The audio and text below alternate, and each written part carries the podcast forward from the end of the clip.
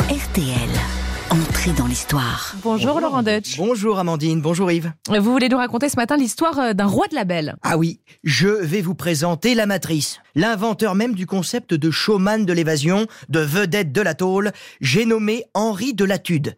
Ah, le, le personnage, et il est génial, on entre tout de suite dans le vif du sujet. Dites-nous. Nous sommes en 1749, Latude a 24 ans, et il va avoir une idée complètement con, envoyer un colis piégé à la marquise de Pompadour, la favorite de Louis XV. Oui. Pourquoi il fait ça? Mhm. Bien, parce qu'il veut s'attirer les farveurs de la marquise. Il veut arriver comme un sauveur à Versailles, en se précipitant auprès d'elle, en l'alertant d'un complot et en l'empêchant d'ouvrir ce colis qu'il avait lui-même envoyé, et passer ainsi pour un héros. Et alors, on n'a pas cru? Bah non, non, faut dire que le mec c'était un branquignol.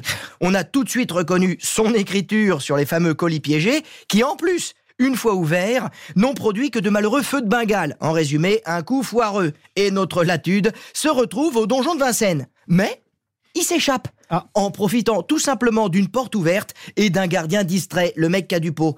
Mais décidément, Latude, c'est quelqu'un qui a envie de faire parler de lui, car dès le lendemain de son évasion, il écrit au roi pour protester contre son emprisonnement, sans oublier bien sûr d'indiquer son adresse pour la réponse.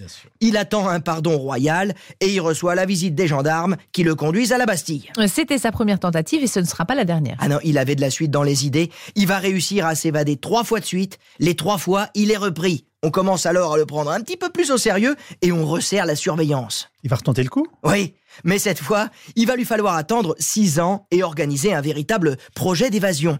Nous sommes en février 1756, toujours à la Bastille.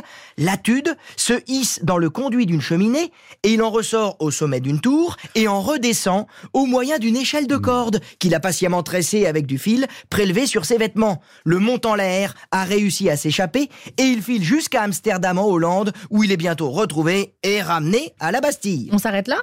Ouais, alors on pourrait le croire, Mhm. parce que pendant 9 ans, Latude va devenir un prisonnier exemplaire, et du coup, la surveillance va un petit peu se relâcher. Ah. Et le 23 novembre 1765, dans l'après-midi, va se présenter pour lui une occasion inespérée.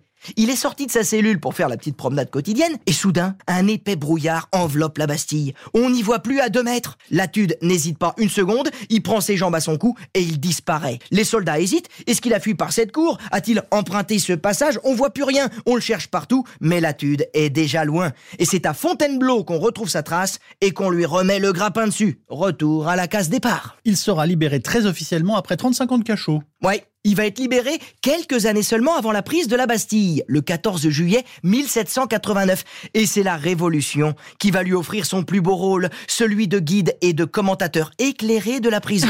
Il organise des visites de sa cellule pour un public ému et horrifié. Puis il écrit ses mémoires qui remportent un grand succès. Et la récompense qu'il espérait de la marquise de Pompadour il y a 40 ans, eh bien c'est la République qui va lui offrir en le pensionnant, ce qui lui permettra de vivre confortablement jusqu'à sa mort en 1805 à l'âge de 79 ans. Sacrée vie. Merci beaucoup Laurent.